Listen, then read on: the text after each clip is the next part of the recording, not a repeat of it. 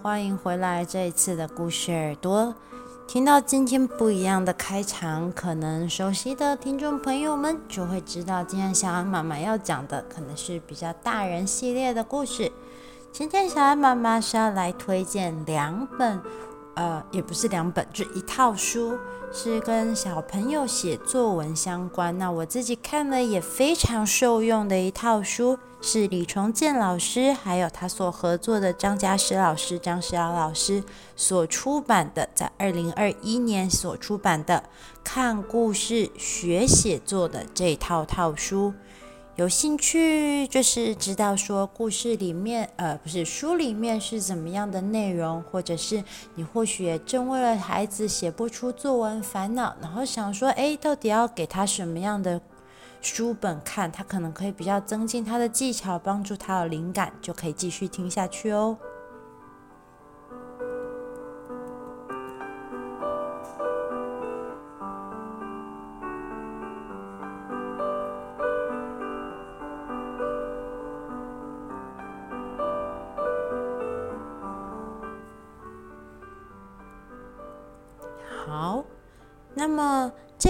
看故事学写作是二零二一年的时候李崇建老师所出版的。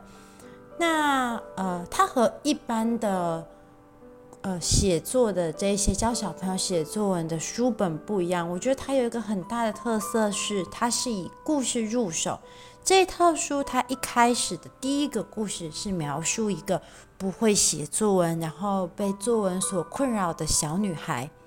那它一共是有两一套书，有两本，灵感篇和技巧篇各自是两个不一样的故事，用故事的方式去引导。那我非常推荐这套书的原因是，这套书本来是我要买来给我自己看的，因为我现在还是会就是写一些投稿的散文啊，或者是一些故事，那我想要增进自己的技巧，所以我买来看。没有想到，在我还没有提醒的情况之下，我们家的女儿就把它拿去自己全部看完了。虽然我给她买过很多很多本的这个作文写作的书，但是这是唯一一套在我不需要提醒、不需要 push 的情况之下，她自己看完的书。可见这套书，即使是对一个国小的小朋友来说，它都是有它的吸引力。那至少我们不用把它当成是一个功课，而是把它当成是一个课外阅读，它能够吸引孩子的目光，我觉得这是很重要的一点，这是我推荐它的第一个原因。那再来第二个原因就是，我觉得这一套书非常的嗯全方位。可以说是从国小到高中的所有的写作干货，真的都在里面。花了很长的时间，我才想出说，我到底要怎么推荐这个干货中的干货。就是，嗯，它的每一个小篇其实都包含了很大幅度的内容。虽然小朋友可能可以看，但是他看完之后绝对是需要去练习，那他才会懂说这。呃，里面所提到的一些技巧，到底应该怎么在他所写作的时候融合进去？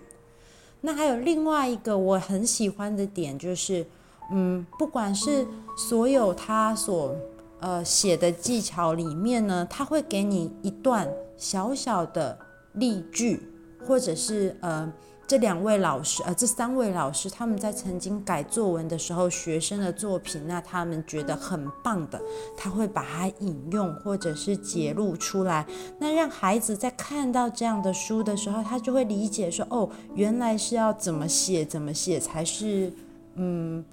呃，有符合那样的场景，他可以去比对说他自己所写出来的这个主题，跟老师们所觉得说，嗯，比较有渲染力啊，或者是比较细节的主题，应该要怎么写才是比较好的。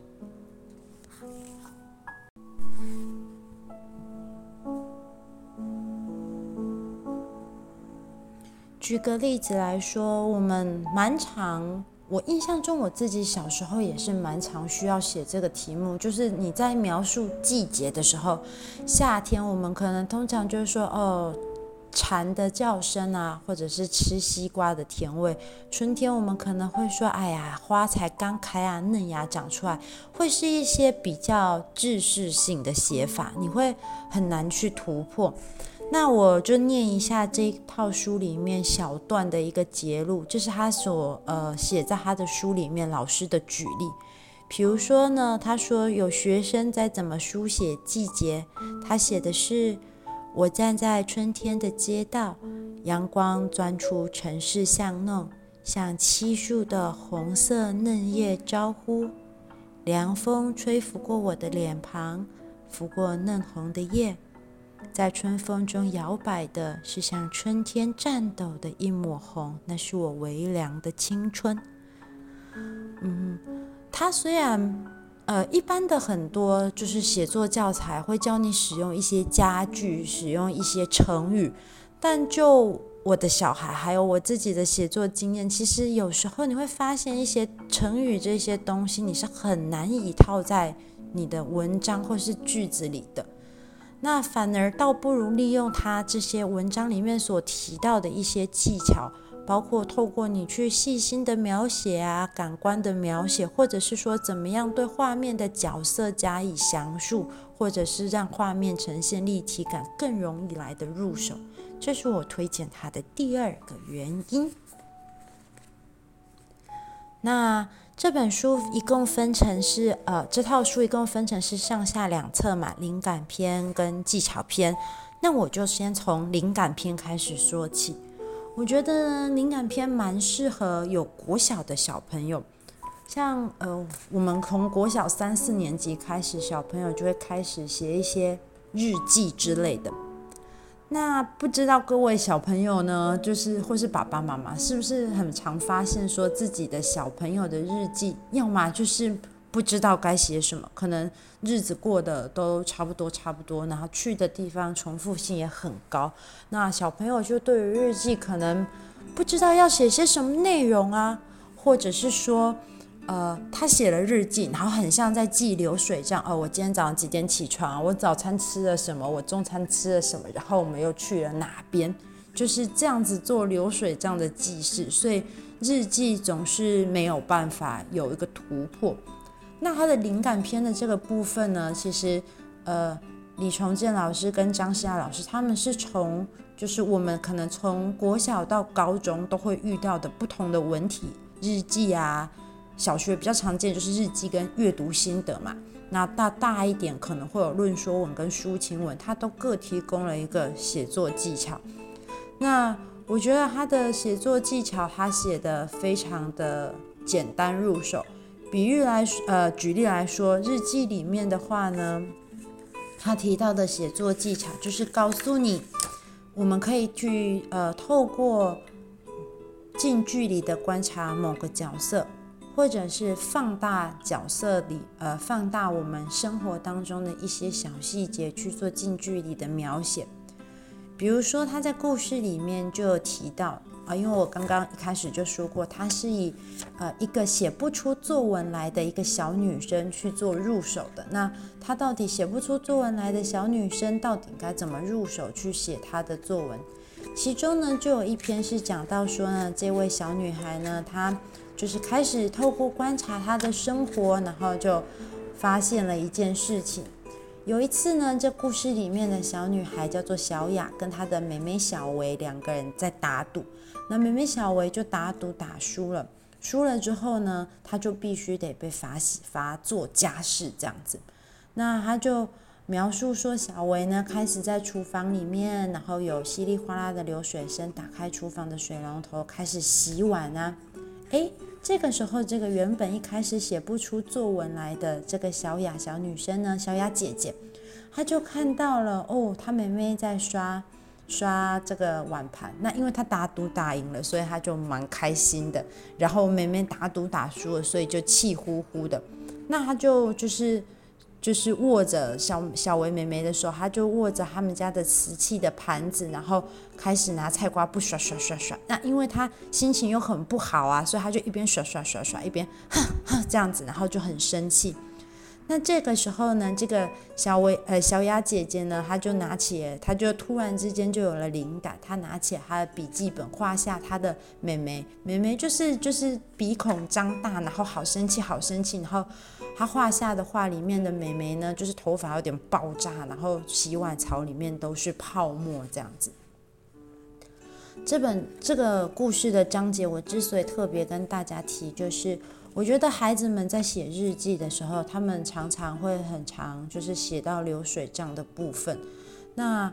老师们呢，在书里面的技巧，他其实是告诉你说，有时候生活当中的一件小事，你透过你自己的观察，这也许是你当下的心情，或者是你对这件事情的描写。有时候我们不是。呃，记下一整天的面貌，而是透过放大一整天当中某一件事情的细节，像刚刚这个故事里面，这个小雅姐姐呢，她就写了她妹妹小薇在洗碗的那个画面，然后可能做了一些联想，比如说呃，妹妹可能就像一只怪兽一样啊，然后很奋力的在刷那个碗盘，然后前面的这个泡泡啊，可能沾上了这个怪兽的羽毛，也就是妹妹的头发，这样子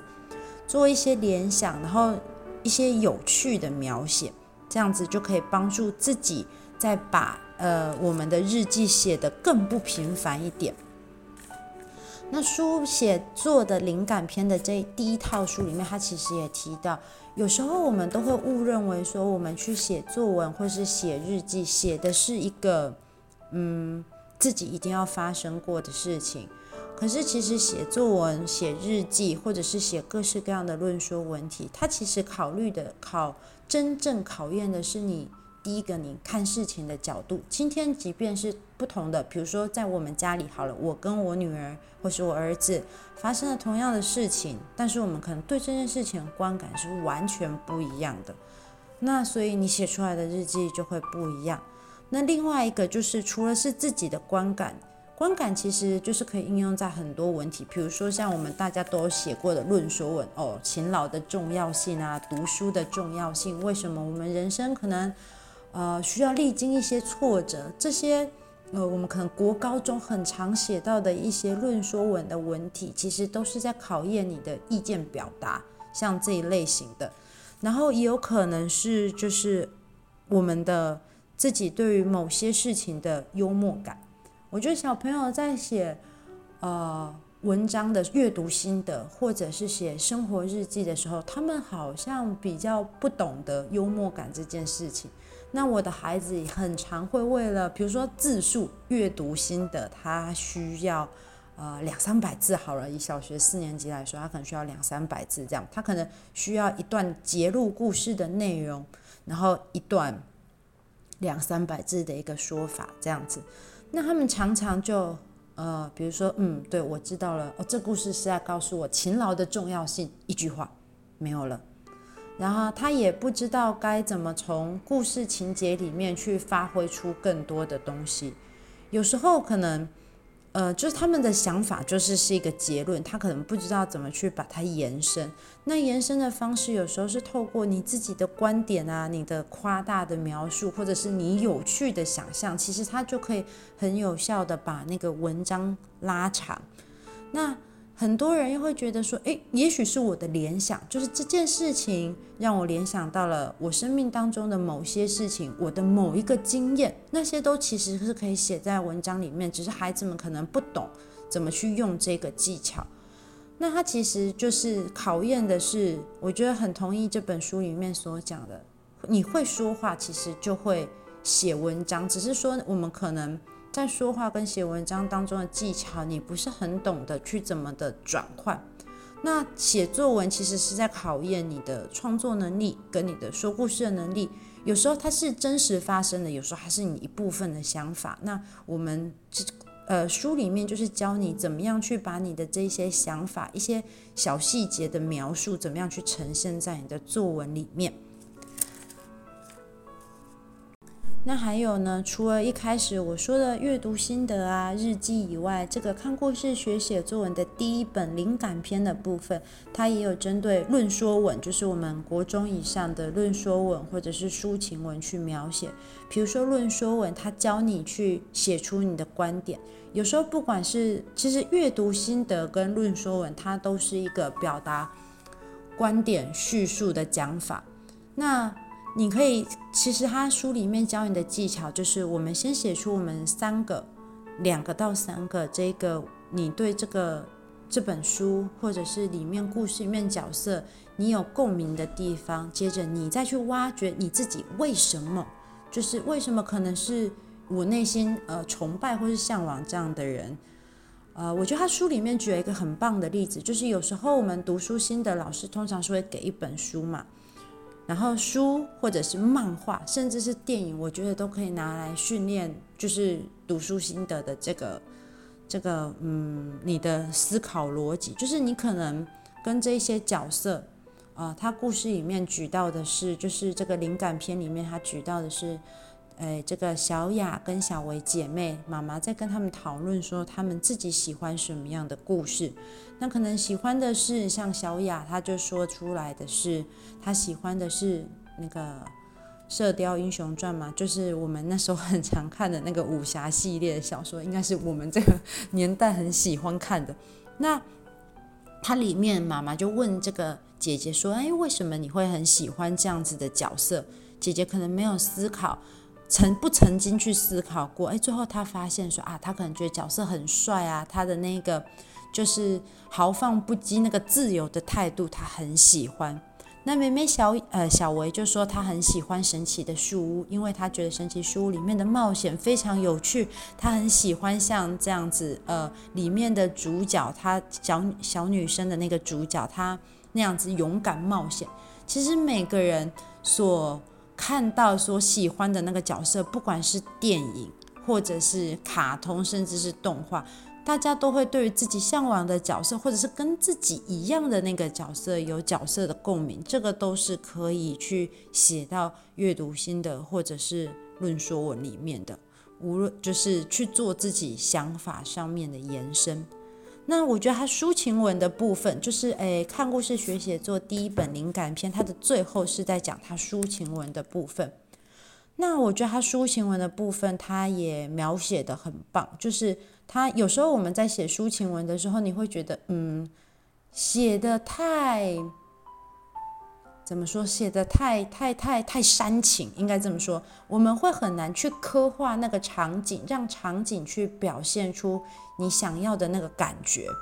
那它里面就是告诉你说，有时候我们会就是不是透过人物，而是透过它的背景，透过它的一个当中的一个小细节去描述它的东西。比如说它的第二十二课，它就是讲说用东西去装点抒情文。那我念了一下，我来念一下它里面举的例子，因为我觉得这个例子对我自己来说也蛮受用的。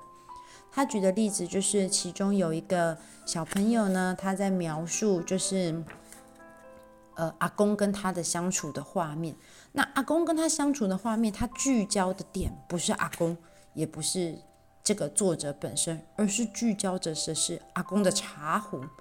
他说呢，阿公会骑小哈车载他。然后脚踏车的把手上会挂着旧茶壶，随着车身摇摇晃晃，经过竹工的树竹呃，经过熟工的竹林，再转弯过去就是姨婆的家。脚踏车呢，暂时停下来，旧茶壶也会停止摇晃。看见表哥坐在熟工的摩托车上面，我觉得自己好幸福。我喜欢坐阿公的脚踏车，阿公会汗流浃背。然后就是，虽然如此，我也好喜欢。阿公会停下车，将茶壶取下，咕噜咕噜地喝着凉水。茶壶虽然身躯变形，但是阿公和我喝到的水都那么的清凉。我就坐在脚踏车上面，和阿公有说有笑。其实这个旧茶壶跟阿公的脚踏车，就是呃一个连接，连接这个作者跟阿公。如果仔细去思考的话，你会发现你生活当中的某个人、某件事情，或许这当中最记你最记得的，你所怀念的某个人，就是某一个时间点，然后或者是你们可能重复做着某样的事情，那这个事情很让你印象深刻，那你就去用物品，就去用情境去说话，去描述，不管是叙抒情文，或是去描述背景。有时候小朋友们的那个作文或是日记写的不是那么的深刻，原因就是因为不太懂得怎么去刻画那整个场景。那有刻画过的场景，呃，在就是书里面描述起来，我用他书里面描述，其实就像是我们在看是 3D 立体的电影啊，或者是一般平面的电影。这样子，它就会有细腻程度的差别。因为当你描述一个很小的东西，再放大到整件来看，它就把这故事里面的细节全部都勾勒出来，而不是一个浮浮的，就是表面。那整个文章啊，或者是日记，它就会变得，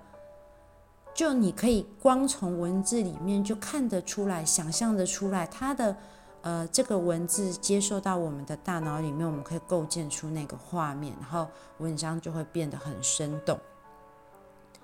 那我觉得他的第一个第一篇的这个看故事学写作的第一篇灵感篇，就足够给国小的孩子他去看到很多他应该要怎么，比如说呃。他要从哪里入手？从哪里有灵感？然后，即便是平凡的一天，他应该要怎么去写出这一天当中他的重心，而不是记流水流水账？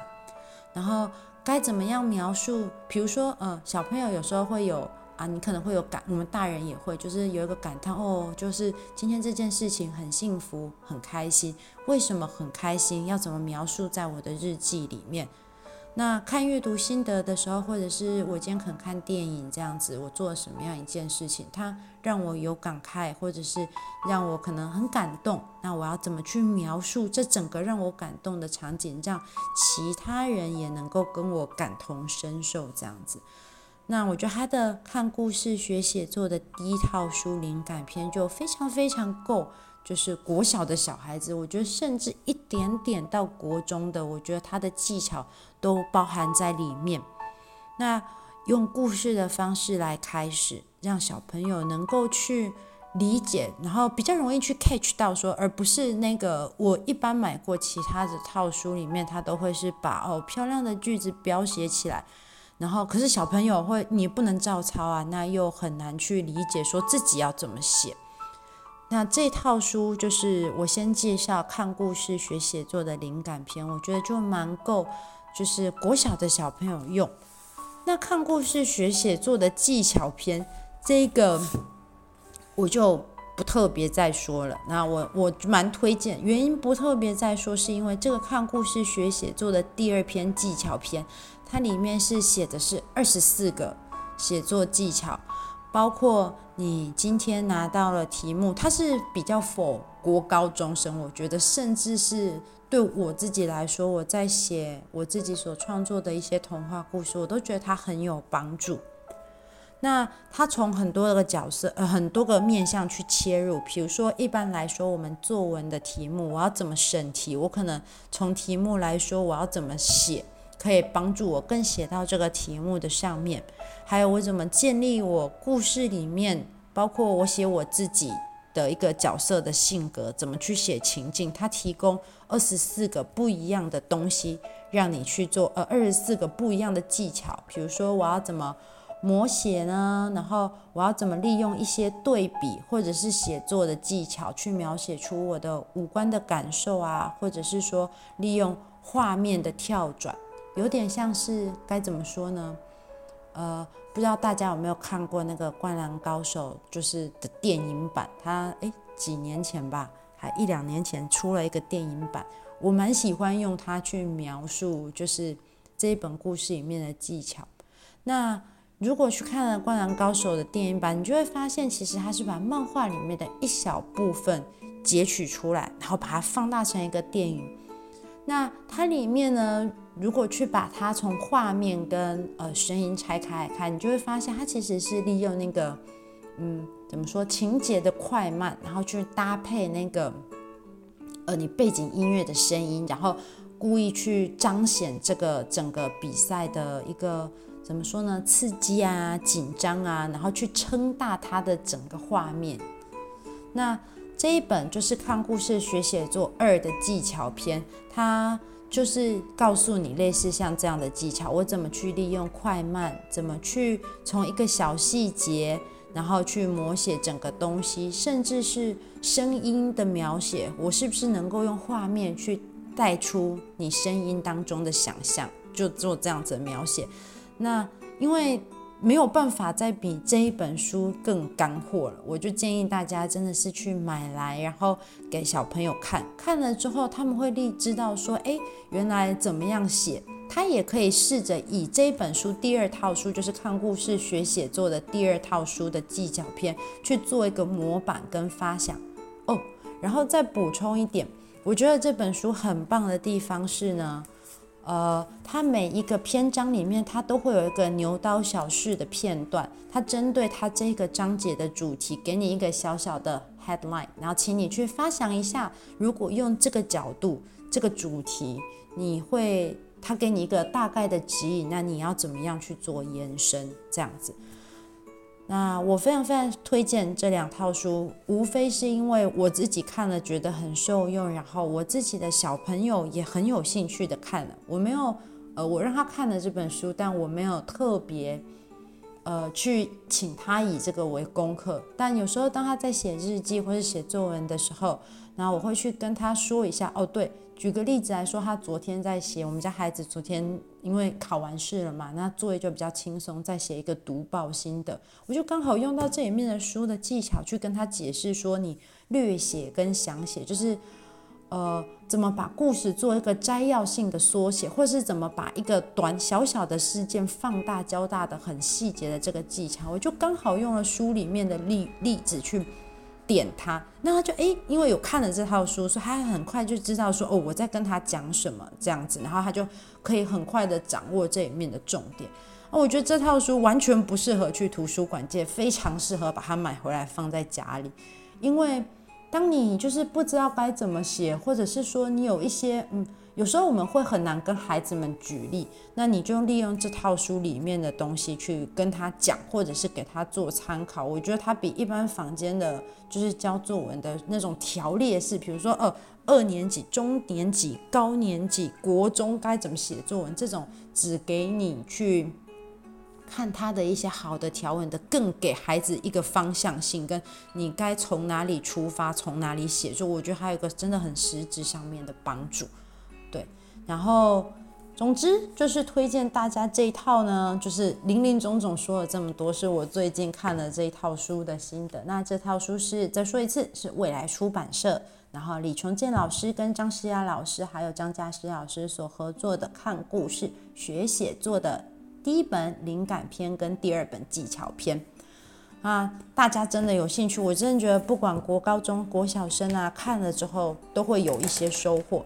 但是我最后还是跟大家提一下，这是一本工具书。我觉得写作文啊，写阅读日、写阅读心得、写日记都是一样。它是一个，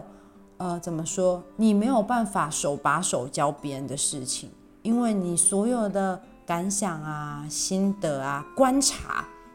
都是每个人很很怎么说很私人的东西，因为每个人的想法都是不一样的。那他给你一个很好的方向，一个发想，一个点去触发你。那但是呃看了之后，大家可以用上面的小技巧，然后建议你的孩子去写写看，他可以给你更多的思维，更不一样的角度去切入，说你要怎么写你的故事啊，写你的就是日记这样子的一个观点。但他最终最终都还是要靠说，有时候小朋友写不出来，我觉得也是跟就他的领悟没有那么多可能有关系，因为毕竟就还是很小，才几岁十几岁，可能不像大人有那么多的思考。但他可以给你一个不同的切入角，不一样的技巧去试试看，怎么样去丰富你的日记啊，或者是对于你的阅读心得，小小学生来说写的更有感想，甚至是你的。论抒情文，我觉得我自己以前在写抒情文，都会觉得哦，就是论说文我很擅长，观点我很擅长，但是抒情文要怎么铺陈的好又不恶心，它真的是非常有实质性的帮助。甚至是说，像我这样子已经在写童话故事，在试着写童话故事，我也觉得他给我一些很棒的技巧，是怎么样去把故事延伸得更立体，或者是说怎么样去把他的那个故事变得更吸引人。我觉得他都有一个真的非常非常全方位的帮助，非常适合推荐大家入手买一套放在家里面珍藏。